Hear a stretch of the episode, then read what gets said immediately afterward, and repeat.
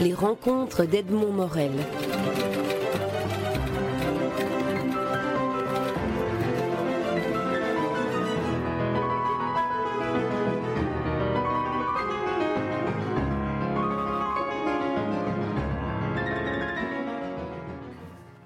Éric Emmanuel Schmitt, vous publiez votre, euh, votre dernier livre en date, qui est un, triptyque composé d'un essai, d'une nouvelle et de messages qui nous viennent de, Beethoven, le, sujet de votre livre, dont le titre est une phrase que vous a dite un jour votre professeur de piano, Madame Votan Locke, quand je pense que Beethoven est mort et que tant de crétins vivent. Alors déjà, le titre est, provocateur et euh, si vous voulez, on va essayer, comme on le fait chaque fois, essayer de trouver un peu ce qui fait la différence de cette démarche d'écriture-ci par rapport aux, précédentes. Et je vous proposerai, comme chaque fois, une, une, une interprétation. Mais tout d'abord, j'ai eu le sentiment, en lisant ce livre-ci, que autant vous étiez passé de la philosophie vers le romanesque et la fiction pour, pour ajouter à la philosophie une, une approche d'empathie, autant ici, j'ai eu le sentiment que le romanesque ne vous satisfaisait plus et que l'essai qui ouvre le roman euh, devait vous essayer de donner une, explication à un sentiment que vous aviez eu en écoutant de la musique ou en retrouvant de la musique. En fait, euh, tout est parti d'une expérience euh, de vie, à savoir l'écoute de Beethoven. je l'écoutais énormément quand j'étais adolescent et j'ai cessé de adulte. Et il y a quelque temps, Beethoven est revenu dans ma vie lorsque pendant une exposition euh, d'art consacrée au masque depuis l'Antiquité jusqu'à Picasso, je me suis retrouvé en face, en face d'un masque de Beethoven. Et là, j'ai vu que j'avais changé. Quand j'étais adolescent, en face d'un masque de Beethoven, j'entendais de la musique, j'éprouvais des émotions, je vibrais. Et adulte, je me retrouve devant ce masque de Beethoven et le masque est muet. Donc euh, j'ai voulu enquêter. Et en fait, euh, mon enquête a pris deux formes. Sa première forme, ça a été l'histoire euh, qui est publié dans le livre, qui s'appelle Kiki van Beethoven, que j'ai écrit, mais dans les heures qui suivent euh, cette impression euh, au musée. Et, et une fois que j'ai eu écrit cette histoire, je me suis dit dans mon journal, parce que je tiens un journal d'écriture, enfin un journal de vie de manière générale, je me suis dit qu'est-ce que j'ai voulu dire? Et je pensais simplement prendre quelques notes dans, mon journal, et c'est devenu un texte autonome, celui qui a donné le titre au volume, quand je pense que Beethoven est mort alors que tant de crétins vivent. Parce que euh, l'écriture euh, comme ça euh, autobiographique sous la forme du jeu me permettait d'aller plus loin dans le questionnement ou autrement, c'est-à-dire pas par la poésie du récit, mais par l'aide de, la formation philosophique. Donc c'est à la fois un, texte en première personne et un, et un, petit essai philosophique sur ce que nous apporte Beethoven pour traverser des moments de vie euh, ce qu'il nous dit sur la place des émotions et des sentiments dans nos vies, euh, sur la morale de Beethoven, euh, sur sa noblesse, sur son humanisme et surtout sur sa, son credo optimiste et sa mise en avant de la joie. Euh, en, lisant le, début de, l'essai, je me suis dit, dans le fond, vous réglez vos comptes avec la philosophie, parce que vous avez une manière très dure de traiter la philosophie en la, qualifiant de, de, froide machine à concept, alors que tout d'un coup, la musique de Beethoven vous réconcilie avec ce qui se trouve là où la flèche va vraiment au, cœur des, sentiments. En fait, c'est une certaine philosophie que, je critique, parce que je pense qu'une une philosophie euh, pleine, vivante, authentique, euh, euh, ne se réduit pas à un intellectualisme. Euh, ce que je dénonce à un moment, c'est effectivement l'intellectualisme qui était le mien lorsque j'avais 20 ans, qui était parfois celui de mes professeurs d'ailleurs, euh, et qui, consiste à croire que seul le, concept compte, seul, et qu'il faut se détacher de tout le reste, de, des valeurs, des émotions, des sentiments, de l'expérience du monde. c'est une conception de la philosophie qui a été prédominante qu'à certains moments d'histoire, pas toujours. La philosophie antique n'est pas du tout comme ça, ni la philosophie médiévale, je dirais ni même la philosophie de Hegel. Euh, donc, euh, et, peut-être euh, pas du tout les existentialistes non plus. Mais il y avait une conception dominante de la philosophie à l'époque qui était un, intellectualisme froid, abstrait. Et je l'avais emprunté, cette, vous vous réfugiez un peu dans celle-là à l'époque, hein, à 20 parce ans. Que, parce, que, parce que quand on a 20 ans, euh, on veut épouser son époque. on apprend à nager dans la piscine du conformisme. Et euh, on veut être conforme, mais on veut même être fort parmi les conformes. C'est ça aussi faire des études, hein. c'est devenir euh, académique et, si possible le, meilleur euh, de, sa génération. Donc il y avait cette volonté d'emprunter les habits de l'autre et de les porter mieux que lui. Et puis après, et c'est ça la vraie force de la philosophie, je suis devenu autonome. C'est-à-dire que la philosophie, c'est une école de liberté et d'autonomie. Et après, j'ai pu prendre mes distances et me réinventer une conception du monde plus large, plus profonde. Mais c'est vrai que pour me, réinventer ou pour élargir cette conception du monde, la musique est intervenue. Parce que la musique, c'est l'accès direct au sentiment, à l'émotion. La musique vous parle au plus intime de l'intime en dessous de cette zone où ça parle, de cette zone où euh, il y a les concepts, les raisonnements, les idées, plus profondément, dans un sol vivant et vibrant, euh, en dessous, la musique est là. Euh, elle nous exalte, elle nous calme, elle nous pacifie, elle nous console. Et mon trajet philosophique n'a pas été possible sans la musique. Je ne suis pas le premier, hein. il y a beaucoup de philosophes obsédés par la musique. Euh, mais effectivement, euh, la musique m'a aidé à, accepter l'intensité du monde, à accepter l'intensité de l'existence. Vous savez, il y, a deux façons de vouloir être sage. C'est soit vouloir être sage en se mettant à distance de tout, selon un modèle, je dirais, stoïcien ou bouddhiste, euh, se mettre à l'écart et euh, s'éloigner de ses affections, s'éloigner de ses sentiments en se disant que si je n'aime pas trop, je ne souffrirai pas trop à la mort de l'autre. Euh, donc il y a une, pratique du détachement.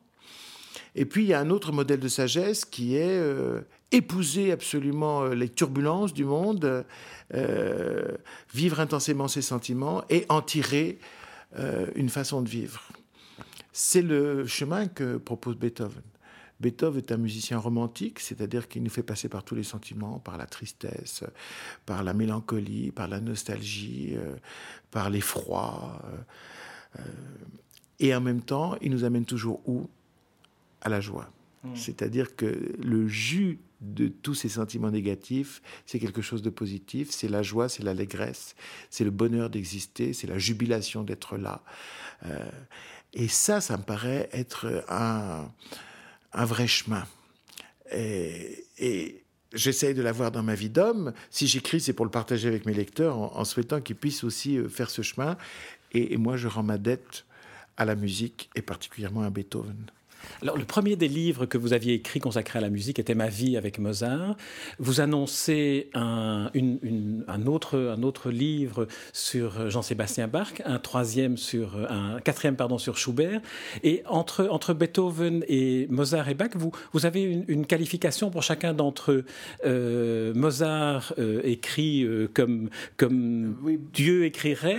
Bach, Bach c'est la musique que Dieu écrit. Oui, Mozart, c'est la musique que Dieu écoute. Oui, oui, Mozart, c'est la musique que Dieu écoute. Et alors, Beethoven, c'est la musique qui est au plus près de, de, l'homme vibrant, au plus près du, de ce visage de masse que vous regardez. Je, dis même, Beethoven, c'est la musique qui convainc Dieu de prendre des vacances. Parce que ça y est, la musique est pour les hommes et ne parle que des hommes, aux hommes. C'est une musique humaine et en plus humaniste. C'est-à-dire que il y a une croyance en, la fraternité humaine, il y a une croyance en la possibilité de vivre libre et ensemble, qui, est, exaltée par Beethoven, qui est absolument magnifique et qui se passe totalement de Dieu. Euh, c'est peut-être pour ça que, Beethoven a une, place si importante au, XIXe siècle et au début du XXe siècle, parce que c'était, c'était la musique humaniste par excellence. Alors que, euh, je dirais, Bach et Mozart sont encore abouchés euh, à Dieu. Dans votre essai, vous, vous racontez que cette, comme vous nous l'avez dit, que cette euh, redécouverte de, Beethoven est venue à travers la vision d'un masque. Je, je trouve que c'était une très très belle métaphore finalement de ce que un visage comme celui de Beethoven qui est reproduit, vous le dites, il y a de nombreuses représentations de Bach. Finalement, c'est aussi à travers ce visage d'un homme souffrant qui malgré tout euh, préconise la joie en tout ce qu'il fait, que, vous avez retrouvé une forme de, réconciliation. On peut dire que Beethoven été une réconciliation avec vous? Oui, je, pense que Beethoven a cette chose extraordinaire, il a la tête de l'emploi. Il a une tête de Beethoven, c'est-à-dire il a une tête de, génie euh, qui passe par-dessus tous les aléas de la vie. Euh, d'abord, il a une tête qui, est profondément, je dirais, spirituelle, puisqu'il y a cet immense front. Euh, qui en plus est bosselé. C'est comme si les idées euh, poussaient derrière euh, et voulaient sortir. Il a ses cheveux qui sont drus, qui ont l'air de, de, comme de serpents qui sortiraient d'une tête de méduse, comme si c'était encore une fois la pensée qui s'exprimait de façon capillaire. Et puis, euh, il a ses yeux qui sont à moitié renfoncés dans le visage. On ne sait pas s'il regarde à l'intérieur ou à l'extérieur. Et quand on le voit, évidemment, on pense que ses oreilles aussi, est-ce qu'elles entendent à l'extérieur ou à l'intérieur? Puisque c'est un homme qui a été euh, une moitié de sa vie euh, entendant et une autre moitié de sa vie sourd. Mais c'était, je dirais, heureusement trop tard. La musique, il l'entendait à l'intérieur. Et donc, il pouvait, il pouvait la composer. Et puis, il a une bouche d'enfant et une fossette d'enfant. Et ça, ça me bouleverse parce que euh, c'est toute, euh, c'est toute l'énergie d'un homme qui ne veut pas se laisser euh, démobiliser par la, vie, par la matérialité des choses, par la médiocrité, et qui cherche à garder l'allégresse et l'enthousiasme de l'enfance cette tête de Beethoven correspond totalement à, sa musique. C'est sans doute pour cela que, au XIXe siècle, comme vous le signaliez, euh, il a fait l'objet carrément d'un culte. Euh, un culte qui était à, la fois un culte artistique et commercial. C'était un culte artistique parce que les grands sculpteurs comme, comme von Stuck, comme Rodin, comme Bourdelle ont euh, fait des, statues de Beethoven. Je dirais même que Rodin a trouvé son Balzac en travaillant sur Beethoven. C'est vraiment Beethoven, euh, l'esquisse, et puis il en a fait son Balzac. Euh, et puis il y avait aussi un culte, je dirais, commercial euh, de Beethoven. À l'époque, on ne pouvait pas acheter de disques. À l'époque, on n'avait pas forcément les moyens d'avoir un piano. Alors, qu'est-ce qu'on faisait? On achetait un buste de Beethoven. Et la musique rentrait dans une maison. et on trouvait ça partout. il était la figure du musicien, bien sûr, mais surtout du génie euh, c'est-à-dire de la puissance de, l'esprit humain et de celui qui ne renonce pas. On sait que ça finit mal, mais on ne renonce pas. Donc il était porteur vraiment de, des aspirations euh, des êtres humains au XIXe siècle. Et vous allez me dire, c'est un autre siècle. Oui, mais il a des choses à nous dire. Il a vraiment des choses à nous dire. Et moi, depuis que je le refréquente, euh, je vis mieux. Et je voulais faire euh, participer euh, les lecteurs à, cette possibilité, effectivement, de, de, faire un chemin de vie qui euh, soit lucide, c'est-à-dire sache que voilà, la vie est dure, on souffre, etc. Mais on peut y rechercher l'exaltation, la lumière et finalement la joie. On, dit parfois, et, on, a, on, parlait de, Michel Serres hors antenne euh, euh, juste avant cet entretien, je me souviens d'une rencontre avec lui où il disait que dans le fond, son projet, le projet de livre qu'il pourrait faire, envisager de faire, c'est un traité de morale. Et il me semble que vous, vous, l'avez devancé d'une certaine manière, parce que cet essai est aussi un essai de, morale, vous, vous, l'indiquez, avec cette... Euh, proposition de vivre dans une forme d'optimisme euh, délibéré? Oui. Euh, l'optimisme et le pessimisme, ce ne sont pas des vérités, ce sont des points de vue. C'est-à-dire que euh, ni l'optimiste ni le pessimiste n'ont raison, parce qu'au fond, ils ne sont pas en train d'apporter la vérité, ils sont simplement en train d'apporter une façon de vivre au milieu du monde, une façon de vivre dans l'absence de vérité. Alors, l'optimisme et le pessimiste, ils partent du même constat. Euh, la, brièveté de nos vies, euh, la douleur de nos vies, euh, l'injustice qu'il y a dans le monde, les scandales qui se produisent. Ils partent véritablement du même constat. Ils font l'expérience d'un monde qui leur fait mal. Le pessimiste consent au mal, à la violence du monde, et dit, bah, de toute façon, c'est inévitable, il n'y a rien à faire. Et ça sera toujours comme ça, voire pire. Et l'optimiste, lui, ne consent pas. Et euh, il analyse en se disant, bon, qu'est-ce qui relève de moi, qu'est-ce qui ne relève pas de moi? Évidemment, il ne va pas euh, s'exciter sur euh, ce qui est nécessaire et, qui ne peut pas changer. Par exemple, la condition humaine. Mais il dit qu'est-ce qui relève de moi?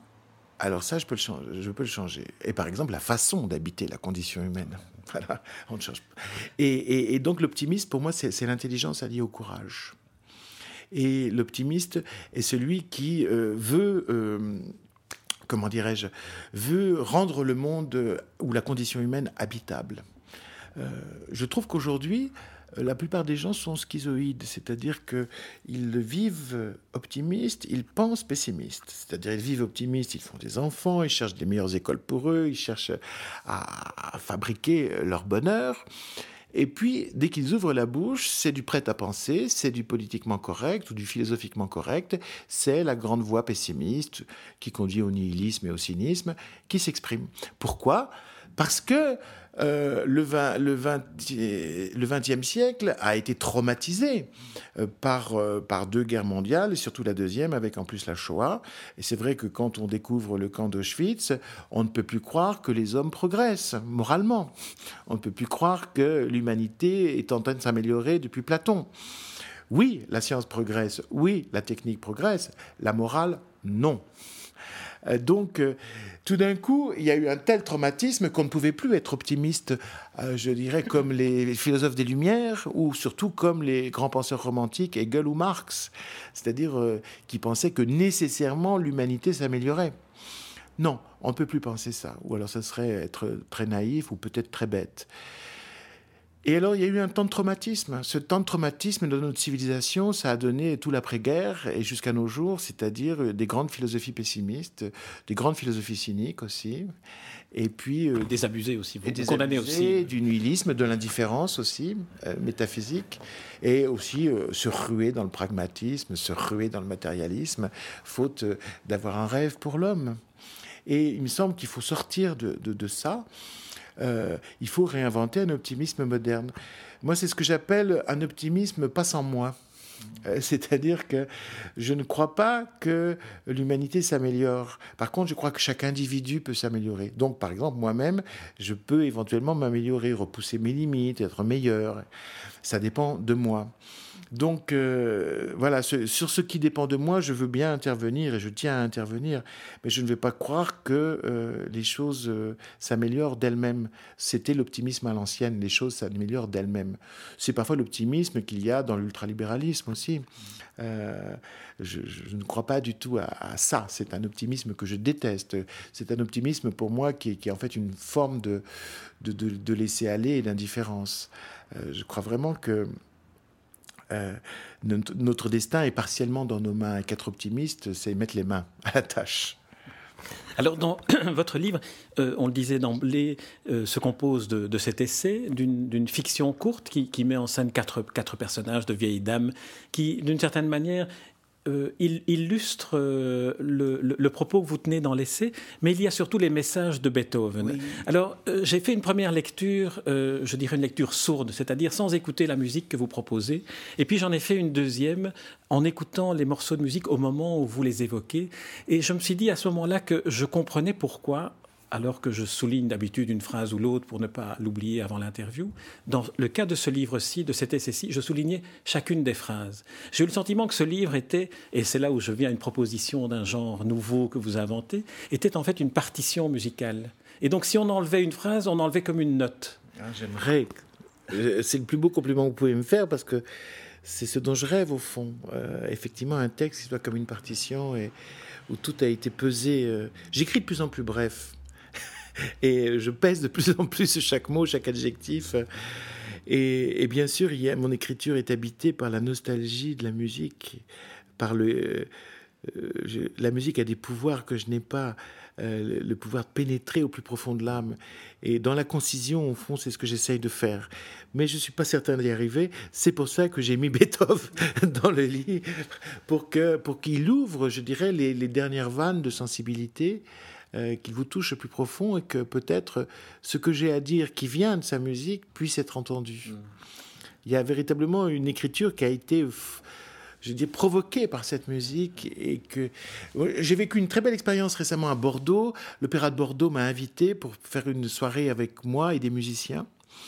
Et euh, et le, directeur de l'Opéra de Bordeaux m'interrogeait sur le livre et entre, entre nos dialogues, les musiciens venaient et jouaient Beethoven.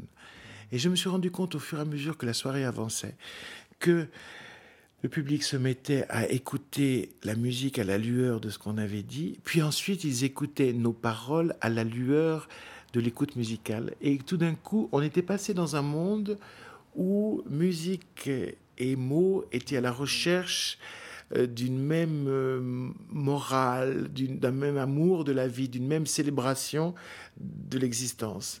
Et ça a été quelque chose de très émouvant, difficile à décrire, mais très émouvant. Et j'espère que la lecture peut faire ça. Je suis heureux de la façon dont vous l'avez lu parce que plusieurs lecteurs euh, qui ont fait ça sont revenus ravis de cette expérience. Je le lis une première fois comme texte et ensuite je le lis avec la musique. Et alors là, il se passe d'autres choses. Ce que vous dites est particulièrement vrai dans le cas d'un chapitre qui est, bouleversant à la lecture, je dirais à froid, et qui l'est encore plus à la lecture avec la musique. C'est lorsque vous racontez cette rupture amoureuse que vous vivez, et puis vous, essayez de comprendre ce qui se passe, vous essayez d'admettre, vous essayez de pardonner, et puis la musique vient, en plus par hasard, écouter, et c'est un mouvement euh, de musique de, Beethoven. Mm. Et quand on lit le texte en l'écoutant, on comprend mieux la fonction de, la musique dans, cet espace euh, essentiel. Intime. Je raconte effectivement euh, un moment où j'apprends que voilà, je ne suis pas le seul homme aimé. Et évidemment, euh, je souffre. Et je m'isole pour souffrir. Et, je commence à, écrire une grande lettre parce que j'avais, on a toujours cette idée incroyable qu'avec une grande lettre, on va tout changer, qu'avec des explications, on va tout changer, alors que bon, les choses se sont produites, c'est déjà trop tard. Et, donc je me mets à écrire comme on vomit. Et puis, euh, bah, ça me soulage un peu, mais pas beaucoup. Et fort heureusement, euh, la radio euh, m'envoie une musique de Beethoven, celle du quatrième concerto, le deuxième mouvement où il y a comme ça comme un combat entre un orchestre très puissant et, le piano très très grêle, très frêle, qui n'essaye pas de rivaliser en puissance, qui au contraire rivalise sur le mode du murmure. Et finalement, c'est le murmure qui finit par l'emporter. C'est-à-dire, c'est la douceur et pour moi l'amour qui finit par l'emporter. Et écoutant ce morceau, je me rends compte de ce qui se passe en moi. C'est-à-dire que je crois souffrir d'amour. En réalité, je souffre d'amour propre. Euh, je suis humilié de ne plus être le seul. Je suis humilié de ne pas pouvoir représenter tous les hommes aux yeux de quelqu'un. Euh, je suis humilié de, que notre histoire euh, finalement ressemble à celle des autres, parce que ça y est, elle est pavée euh, des, mêmes, des, mêmes médiocrités que, que, celle des autres. Donc c'est mon orgueil qui souffre, c'est mon amour propre, c'est pas mon amour qui souffre. Et tout d'un coup, quand je comprends ça, je me rends compte que mon amour à moi, il est intact et que peut-être que derrière tout ce fracas, il est en train de me dire euh, avec sa petite voix, euh, je suis là, j'existe et je veux continuer. Alors euh, voilà, c'est ça la lumière du pardon. D'ailleurs, même au bout d'un temps, on se dit, il n'y a rien à pardonner, c'est tout à fait normal. De, ne pas pouvoir résumer l'humanité à soi tout seul. Et, l'amour finit par le prendre le dessus, c'est-à-dire que euh, on croit toujours que l'amour existe, mais c'est plutôt à nous de le faire exister. J'évoquais au départ de l'entretien le fait que ce livre était peut-être un livre de réconciliation. C'est peut-être un livre de réconciliation avec l'amour en tant que tel. Ah oui, mais en ce moment, je suis, oui, mais en ce moment, je suis en train de beaucoup réfléchir et, écrire d'ailleurs euh, sur, l'amour, euh, parce que parce que c'est peut-être le, sujet le, plus rebattu dans nos vies. Euh, est le plus euh, empreint de, de, discours tout faits, de, prêt-à-penser, de, préjugés. Et euh, on souffre parfois, non pas de ce qu'on vit, mais des mots qu'on a pour appréhender ce qu'on vit. Parce que les mots comportent un jugement, les mots indiquent une normalité. les mots que vous allez employer vous font penser que vous êtes trahi ou abandonné ou seul. Et en fait, avec d'autres mots, vous pourriez vivre la situation de façon totalement différente. Donc, j'en ai un peu assez que nous soyons victimes des mots, et donc je suis en train de, beaucoup travailler sur ce thème.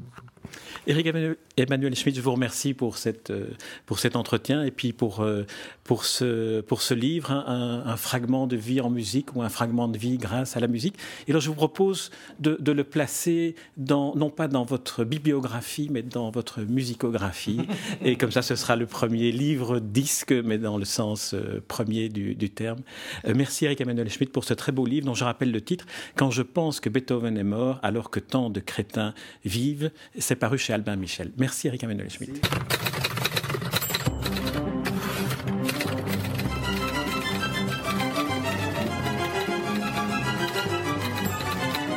Les rencontres d'Edmond Morel.